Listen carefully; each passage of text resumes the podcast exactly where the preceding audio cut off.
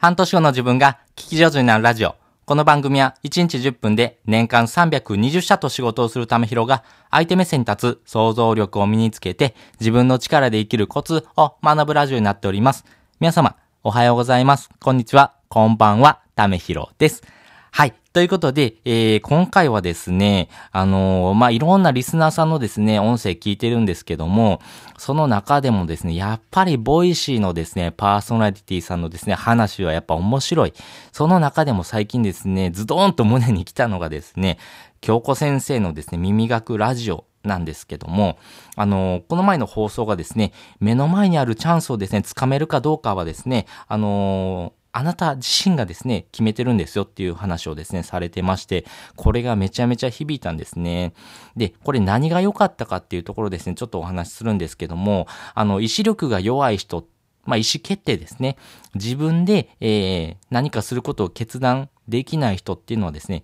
その決断を他人に任せてますよと。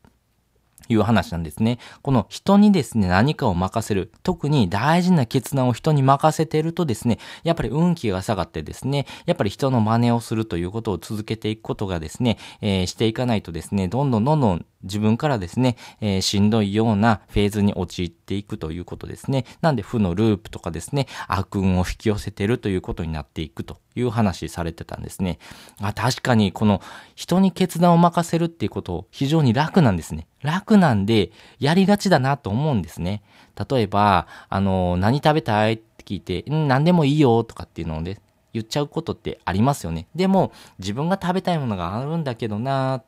というのがあれば、これ食べたいなっていうふうにですね、言ってみてですね、これを食べてみたいな、でも、あなたが食べたいもんでもいいよっていうことを言うとですね、あ、じゃあこれにしよっかっていうふうにですね、言ってくださることもよくありますよね。やっぱりですね、あの、決断するっていうことはですね、やっぱり、えー、大事なことですし、あの、この決断するっていう時はですね、自分でしないといけないっていうこともですね、よくあります。ですけども、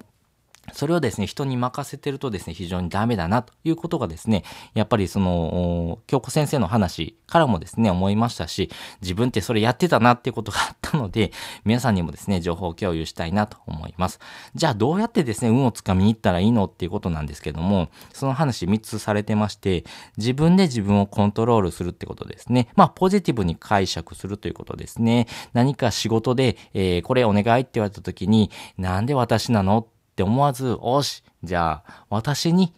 この仕事を任せてくれたんだな。私ってそういうふうに期待されてるんだなっていうふうに思ってですね、ポジティブに解釈していくということはですね。で、二つ目がですね、やっぱ人に感謝するってことですね。いつもありがとうございますっていうのは感謝の気持ちっていうのは非常に大事です。そして周りの人をですね、大切にするってことですね。やっぱりこのあたりをですね、ちゃんとできてる人っていうのはですね、運をつかみやすいということがありますんでね、やっぱりですね、自分自身のですね、えー、マインドっていうところもですね、大事です。あの、行動することとマインドあるやっぱ両輪ですんで、やっぱり両方ですね、大事になってくるんですね。やっぱりその、行動することっていうのはですね、やっぱりその、マインドがついてこないとですね、やっぱり行動っていうことにですね、促されないっていうことがありますんで、やっぱり両輪をですね、回していくような仕組みということが大事です。この仕組みというところをですね、使っていかないとですね、やっぱりその継続するっていうことも難しいですし、何か行動するっていうこともですね、えー、促されないということなので、ぜひぜひ、あの、自分がですね、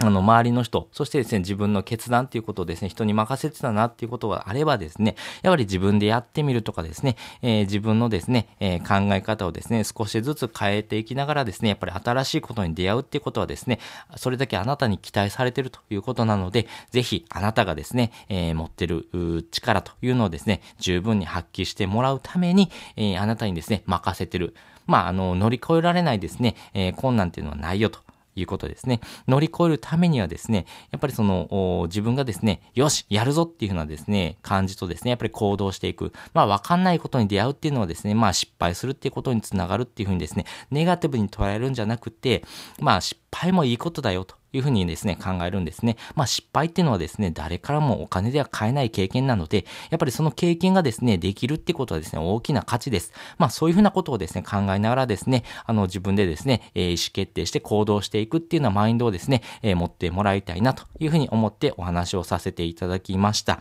あの、京子先生のですね、ボイシーのリンクも貼ってますんで、あの、ぜひぜひそちらもですね、え、聞いてみてください。めちゃめちゃですね、勉強になりますし、あの、自分の考え方もですね、あ、その方がいいよねっていうふうにですね、やっぱり思いましたんで、ぜひ、えー、よかったらですね、そちらも聞いてみてくださいね。ということで、本日もですね、お聴きいただきましてありがとうございました。また次回もですね、よかったら聞いてみてください。それじゃ、またね。